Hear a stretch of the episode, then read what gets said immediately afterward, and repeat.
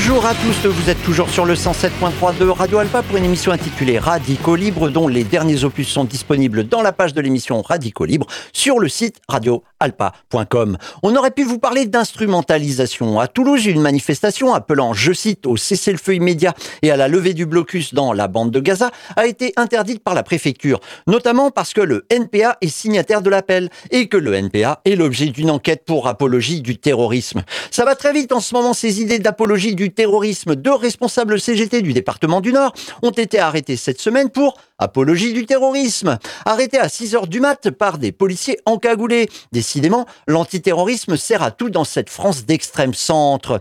Une phrase d'un tract permet cette instrumentalisation du terrorisme dans un appel à manifester.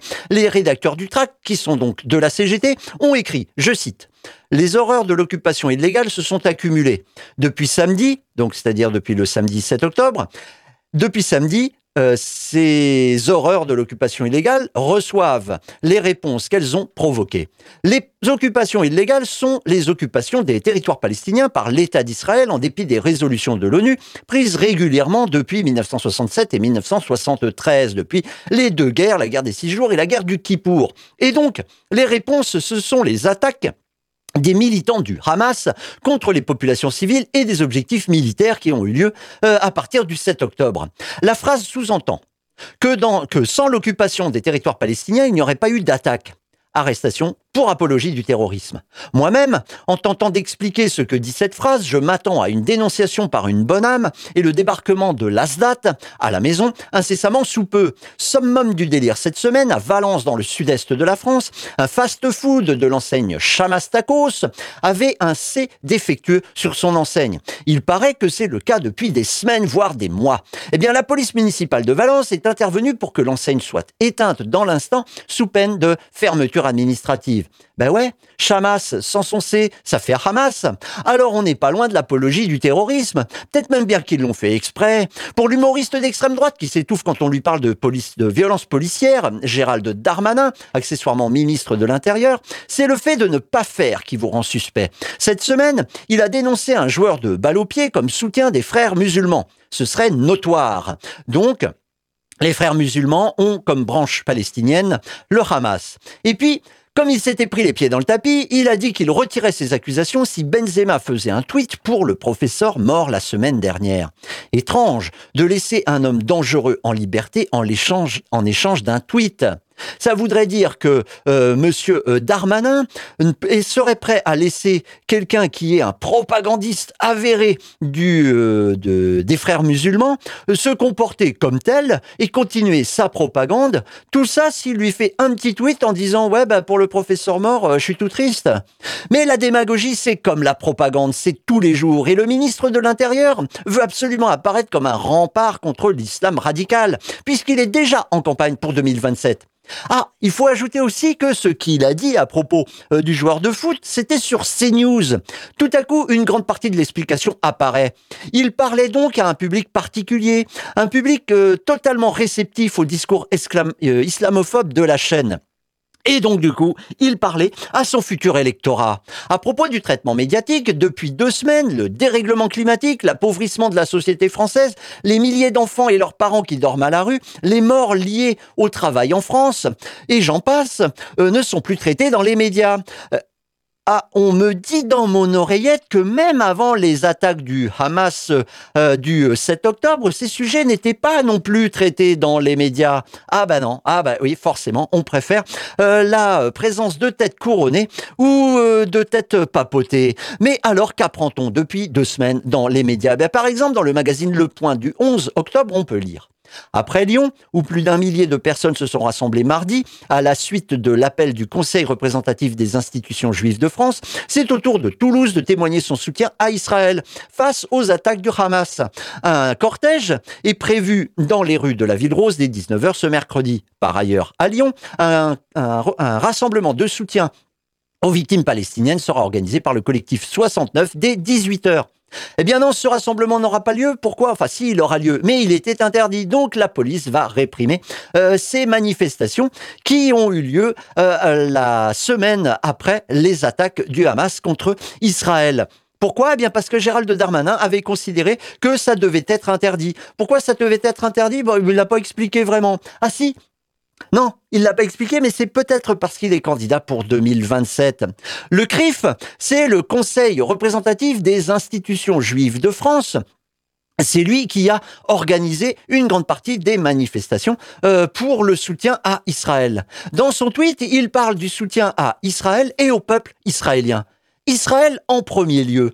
CRIF c'est depuis le début des années 90, euh, bien euh, depuis la fin pardon des années 90, une euh, un conseil représentatif qui est qui l'est de moins en moins. Pourquoi? Parce qu'il y a un certain nombre d'associations qui sont euh, qui n'étaient pas sionistes, qui étaient plutôt laïques, des associations euh, qui étaient également euh, plutôt de gauche, voire même des partis de gauche, eh bien, sont sortis de ce Conseil représentatif des institutions juives de France, qui s'est droitisé de plus en plus, a été de plus en plus critique vis-à-vis euh, de la politique en France, mais surtout de la politique de la gauche, et qui n'a pas eu de problème à euh, associer à des manifestations euh, cette, la semaine dernière, euh, à associer euh, des députés du Rassemblement national, qui ne s'étaient peut-être pas présentés escalité. L'appel du CRIF à la manifestation du 11 octobre est symbolique de ces préoccupations. Israël, en tant qu'État, est placé avant le peuple israélien.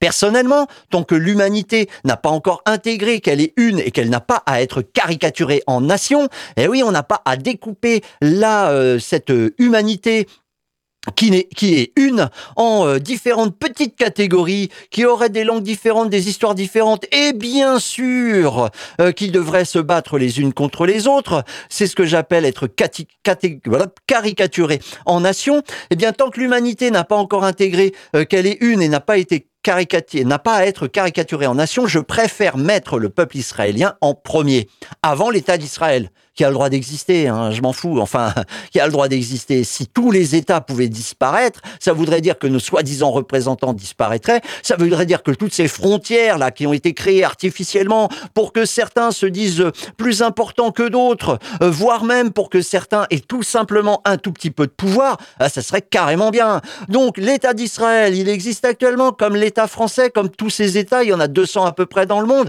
Ok, maintenant pourquoi pas mettre le peuple qui y habite avant euh, l'État.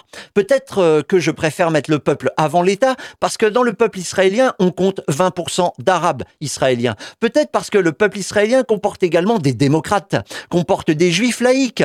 En Israël, juif est une nationalité. Il apparaît que parmi les juifs israéliens, qui représentent les trois quarts des citoyens israéliens, eh bien, environ la moitié de ces trois quarts, eh bien, ce sont des juifs israéliens qui se, qui se déclarent laïcs et donc pas trop trop habités par la religion juive. Et parmi tout ce beau monde, des centaines de milliers de citoyens israéliens, toutes nationalités confondues, ne veulent pas que Israël devienne une théocratie, qu'elle soit juive ou musulmane. Ils ne veulent pas non plus qu'Israël devienne une démocratie de façade, avec un système juridique sur mesure pour absoudre les dirigeants actuels de leur casserole. On se croirait en Italie, du temps euh, d'un certain Berlusconi.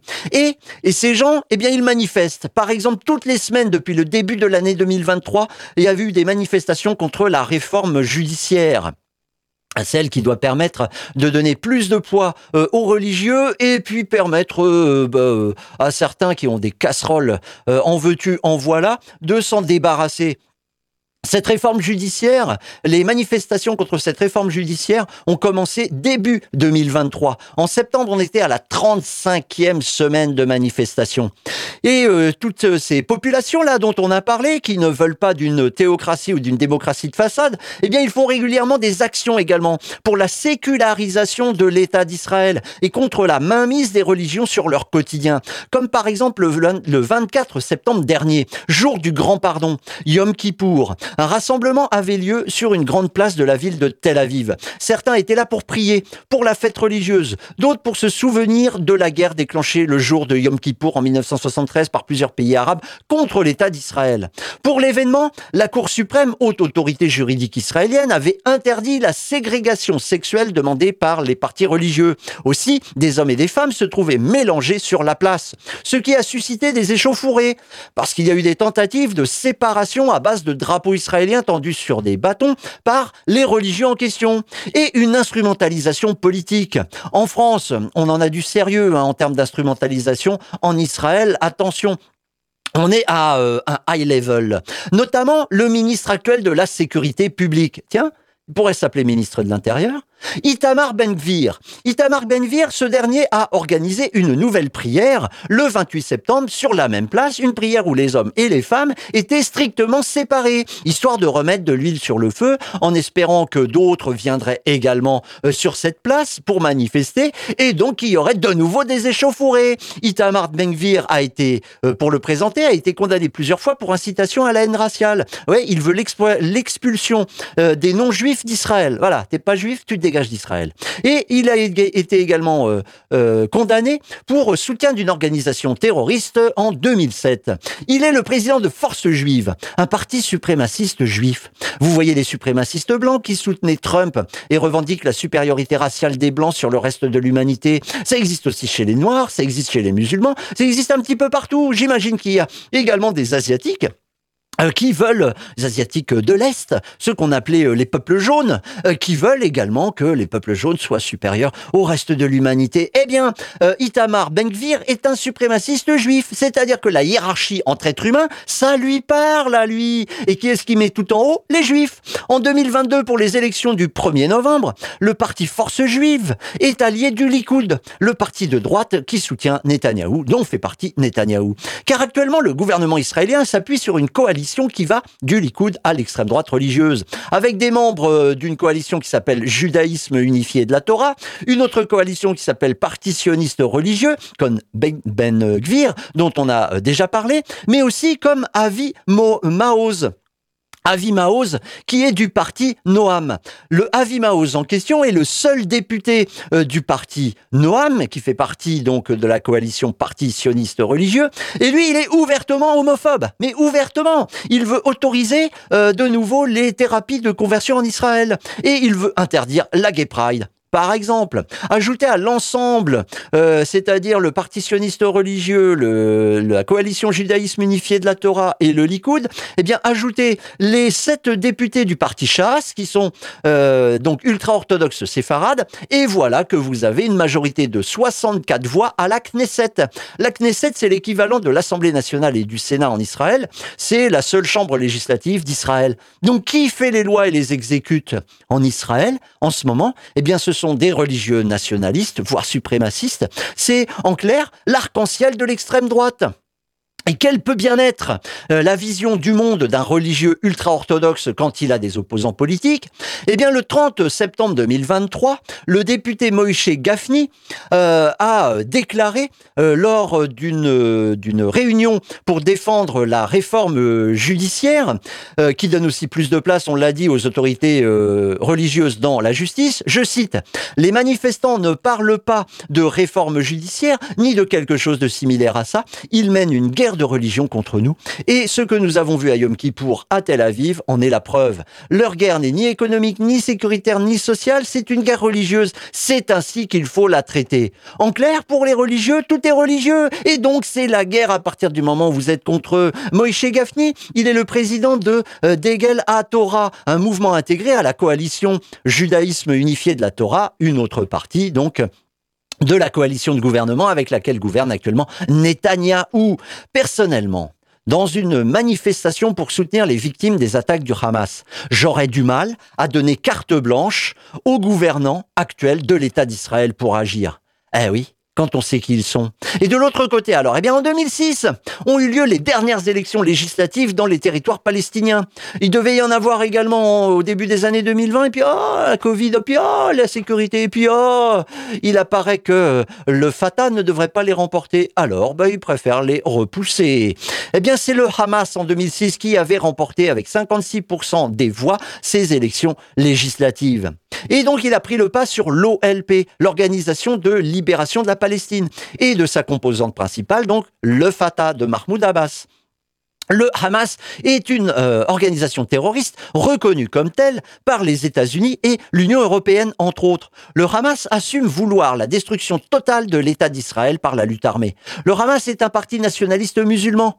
C'est donc l'alliance fatale pour toute velléité démocratique. Ils sont nationalistes et en plus religieux. Laissez tomber. En 2007, le Hamas déclare unilatéralement qu'il contrôle la bande de Gaza, dans laquelle il n'a pas que des alliés. En l'occurrence, le Fatah est présent, il a même des députés, mais de moins en moins de, militants, puisque depuis 2007, des menaces, des assassinats ciblés touchent les opposants politiques. Tous les opposants politiques, pas simplement ceux du Fatah, puisque ça touche aussi des membres d'associations pour la paix, des membres d'associations et de partis pour la démocratie, des membres de partis de gauche. Si, si, en Palestine, il y a des partis de gauche. Euh, monsieur Abouzada, qui est professeur de sciences politiques à l'université Al-Azhar de, Gaza, a donné une interview au Times of Israel en août 2023. Euh, euh, Times of Israel, c'est un magazine en ligne qui existe depuis les années, le début des années 2010 et qui a, qui parle bah, d'Israël en tant que tel donc aussi des territoires occupés. Euh, il y a une version en français, en anglais, euh, en arabe, euh, en hébreu. Bah, si vous lisez tout ça, vous pouvez lire l'ensemble de Times of Israel pour avoir des informations sur cette région du monde. Alors, d'après ce que j'ai lu, il me semble que le traitement est plutôt journalistique euh, contrairement à d'autres euh, magazines en ligne qui sont plutôt soit totalement euh, pro-palestiniens, voire pro-Hamas, soit totalement pro-Likoud, pro-État d'Israël dans sa version droitisée. Donc dans le Time Israël, M. Abouzada, professeur de sciences politiques à l'université de Gaza, nous dit en août 2023, 70% de la population de Gaza reçoit une aide alimentaire des organisations humanitaires internationales. Et le taux de chômage s'élève à 45%. Les permis de travail accordés par Israël à quelques 17 000 travailleurs gazaouis ne sont qu'une goutte d'eau dans l'océan. Autant parler d'un territoire sous perfusion. 17 000 travailleurs gazaouis qui ont le droit de sortir pour aller travailler en Israël. À ça, il faut ajouter toute l'activité économique à Gaza. Mais ça donne pas non plus une activité à euh, l'ensemble de ceux qui sont en âge d'en avoir une je rappelle qu'il y a à peu près 2,5 millions d'habitants, donc euh, des gamins bien sûr, mais aussi des adultes. Chaque année, euh, continue euh, Monsieur Abouzada, des dizaines de milliers de jeunes Gazaouis terminent leurs études, mais n'ont aucune possibilité d'emploi et n'ont nulle part où aller, parce qu'il y a un blocus qui encercle la bande de Gaza. Que devient alors cette partie de la population, à part de la chair à canon pour les fous de Dieu? Mais pour une autre partie de la population, le combat continue. En 2015, en 2019, des manifestations populaires ont opposé la population gazaoui à la police et aux milices du Hamas. La répression a fait des morts et des exilés. En 2023, le 30 juillet exactement, une, une émotion populaire, comme on dit, remet le couvert à cause des coupures d'électricité en plein été, quand la température s'approche des 40 degrés. Les drapeaux du Hamas sont arrachés, foulés aux pieds dans plusieurs villes de la bande de Gaza. Des bâtiments du parti sont également caillassés. Rebelote début août. Mais là encore, la répression avait eu le temps de se mettre en place et elle a permis de calmer les ardeurs populaires. Le, euh, la bande de Gaza euh, vit sous perfusion des autorités euh, surtout des organisations humanitaires internationales, mais aussi du Qatar. Par ces aides, le Qatar finance une partie de l'aide aux pauvres, de l'achat d'énergie, de la paye des fonctionnaires de l'administration gazaoui et de fait soutient le Hamas et ses dirigeants, qui possèdent donc, le Hamas et ses dirigeants, un petit État à eux? Un petit État à eux, même s'ils n'y habitent pas forcément, puisque euh, une partie est exilée. Où? Au Qatar. Voilà donc le contexte. Au pouvoir en Israël, des nationalistes juifs associés à des nationalistes libéraux, au niveau économique. Dans la bande de Gaza, des nationalistes musulmans. Dans les deux territoires, des dirigeants prêts à tout pour garder leur place. prêts à sacrifier une partie de la population. Prêts au conflit au nom d'une divinité et de leurs intérêts personnels. Au milieu, au milieu de tout ça, des gens des Pékins moyens, à milieu des conquêtes de pouvoir, à milieu de la géopolitique régionale, de la géopolitique internationale. Au milieu de tout ça, on trouve un tas d'êtres humains qui parfois dansent pour la paix, s'organisent pour la paix, tractent pour la paix, manifestent pour la paix, tweetent pour la paix, qui aspirent simplement à vivre en paix. Quand on sait que les guerres du moment sont nées du besoin de venger les victimes des guerres du passé. Il apparaît clairement que ces mêmes guerres du moment préparent celles du futur. Il va falloir donc de sacrés mouvements populaires pour arrêter tout ça. Et quand je dis populaire, ça n'a aucun rapport avec le ciel vide. Justement, à ce propos, le collectif Justice et Paix 72, euh, qui a pour but ben justement la justice et la paix et là, c'est une déclinaison euh, dans la Sarthe, appelle à un rassemblement le samedi 21 octobre 2023 à 14h, place de la République au Mans. Justice, paix et cessez-le-feu est le titre du tract. Et quand euh, on lit euh, les revendications, le collectif Justice et Paix 72 appelle la population à se rassembler largement pour exiger de nos représentants français qu'ils cessent leur soutien inconditionnel au gouvernement israélien. Attention, c'est pas, il n'est pas indiqué qu'il faut cesser le soutien à la population israélienne et qu'il faut détruire l'État d'Israël. Non, il faut que les représentants français cessent leur soutien inconditionnel au gouvernement israélien. Je rappelle de quoi il est composé et qu'ils agissent pour, je cite, obtenir un cessez-le-feu multilatéral immédiat. Quand on dit multilatéral, c'est pour tout le monde. Obtenir la libération immédiate des otages israéliens et des prisonniers politiques palestiniens, que les résolutions de l'ONU soient enfin appliquées et que cesse la colonisation, l'occupation et le blocus de Gaza. Rassemblement donc le samedi 21 octobre 2023 à 14h, place de la République à Le Mans. J'arrête. C'est la minute des enfants. Aujourd'hui, le T. T. T. Aujourd'hui, le T comme terrorisme. Donc euh, c'est tiré, comme euh, je le rappelle euh, à chaque fois, du dictionnaire anarchiste des enfants que vous pouvez acheter aux éditions Atelier de création libertaire, atelier de création libertaire.com. Donc reprenons. Terrorisme, c'est les gens qui font peur à la population pour obtenir ce qu'ils veulent. Ils peuvent faire cela pour différentes raisons, pour une religion, pour garder leur, leur pouvoir au gouvernement ou pour de l'argent. Les médias mentent lorsqu'ils disent que le terrorisme est fait par des petits groupes d'étrangers. Quand les gens comme tes parents se rebellent, le gouvernement envoie la police pour les terroriser et leur enlever leur liberté. Dans la série, on devrait s'en foutre, mais comme l'économie capitaliste basée sur les valeurs libérales reste la boussole de nos soi-disant représentants, on entend en ce moment la satisfaction du gouvernement parce qu'une agence de notation, a conservé le double A de la France. On devrait s'en foutre, mais concrètement, ce maintien permet au ministre de l'économie euh, capitaliste, Bruno Le Maire, d'affirmer que sa politique est la bonne. En l'occurrence, réduire les dépenses de l'État et donc les services publics et les services rendus au public afin de réduire la dette de l'État. Il va dans le bon sens pour lui. La preuve, il y a une agence qui dit hum, on conserve le double A, on aime cette guerre aux pauvres. Il pourrait aussi, le ministre de l'économie capitaliste, avec le même résultat, c'est-à-dire réduire la dette, augmenter les impôts des plus riches pour augmenter les recettes de l'État. Mais cela voudrait dire avoir une politique plus égalitaire. Et c'est contre sa religion économique. Il l'a dit, il est libéral. Il est libéral, il est libéral, il est libéral en économie. Et aussi, ce serait aussi contre son électorat et contre les copains. Parce que Bruno Le Maire ne doit pas côtoyer beaucoup de smicards ni de cadres moyens. On aurait pu vous parler également des inculpés du 8 décembre dont c'est le procès depuis le début octobre. On fera ça la prochaine fois parce qu'on n'a pas beaucoup de temps puisque le procès continue jusqu'au 27 octobre. On aurait pu vous parler de la lutte qui paie. Sa grève à la poste du Mans pour ne pas se retrouver avec deux tournées pour un seul facteur. Sa grève également chez les fabricants de tracteurs, euh, l'usine Classe qui est euh, dans la zone industrielle sud pour avoir un salaire suffisant pour au moins bouffer tous les jours. Ça a commencé euh, la semaine dernière et ça a continué le lundi 16, le mardi 17, le mercredi 18, le vendredi 20, la suite au prochain épisode. Cette semaine, les travailleurs sans papier qui construisent les logements et les infrastructures pour les Jeux olympiques de 2024 ont fait grève à l'appel du collectif des Gilets Noirs notamment.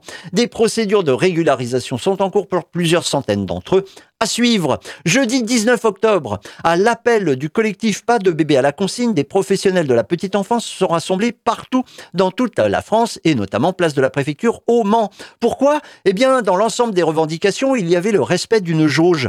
Une jauge d'un adulte pour cinq petits et l'abrogation de l'arrêté du 29 juillet 2022 qui permet à des personnes sans aucune formation de s'occuper des marmots.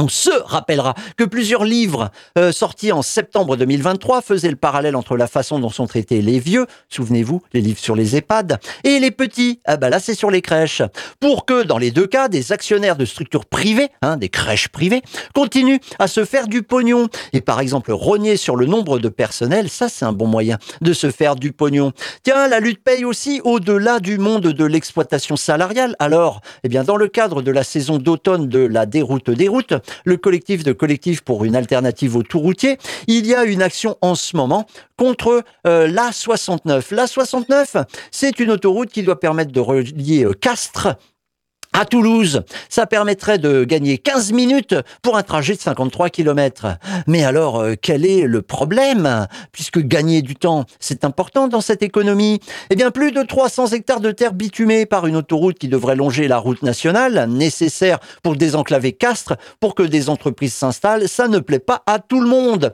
L'économie comme seule boussole, il faudrait absolument relire Polanyi, qui analyse l'hypertrophie de cette activité mineure dans notre société. Oui, oui, parce que la création de richesse est une activité mineure dans nos sociétés.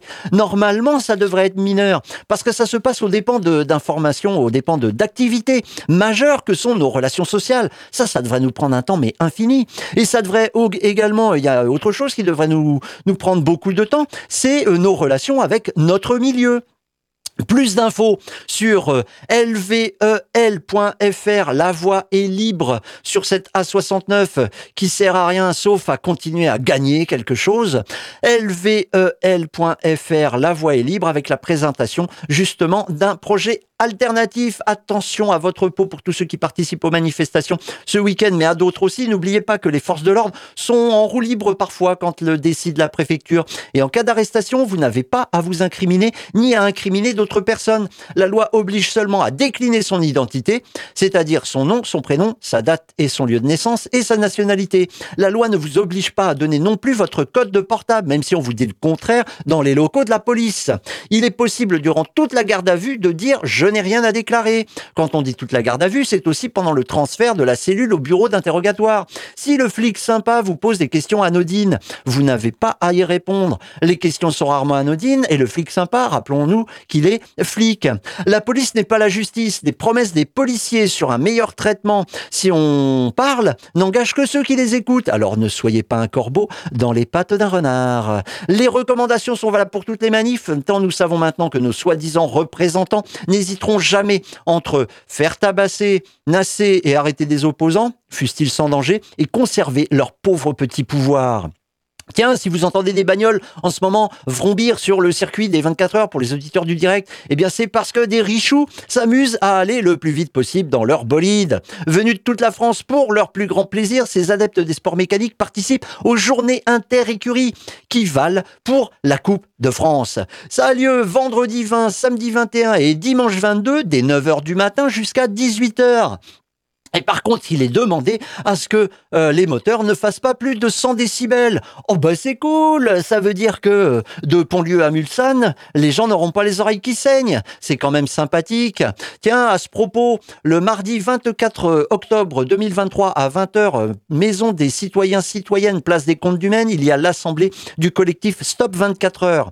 Euh, Stop 24 heures, c'est suppression de toutes les oppressions polluantes 24 on se rencontre, on cause, on agit pour l'arrêt de toutes les courses motorisées sur le circuit des 24 heures du Mans. Voilà donc, si vous voulez des informations sur le sujet, allez voir sur stop24h.org, stop24h.org et mardi 24 octobre 2023 à 20h. On aurait pu euh, vous parler d'entraide, mais on va pas avoir le temps. On peut même pas vous dire que euh, les exemples cités montrent déjà que la vie en société est l'arme la plus puissante dans la lutte pour la vie. Eh ouais, non, on va pas pouvoir vous le dire. Un teaser pour la semaine prochaine. Si vous voulez des informations sur euh, ce qui se passe dans la Sarthe, eh bien, allez voir sur sarthe.demosphère.net. Merci encore à ceux qui tiennent cet agenda. Euh, on peut parler euh, quand même vite fait du calendrier d'octobre du centre social autogéré L'Allumette qui est situé 7 rue de la Marne à Le Mans. Le 26 octobre, c'est soirée-jeu à partir de 18h. Euh, sinon, le 24, mardi 24, c'est euh, entraide administrative entre femmes de 14h30 à 18h et de 18h30 à 20h30, club d'entraide féminine. On s'entraide, oui, mais entre meufs dans tous les domaines nécessaires pour trouver des réponses collectives à des besoins individuels.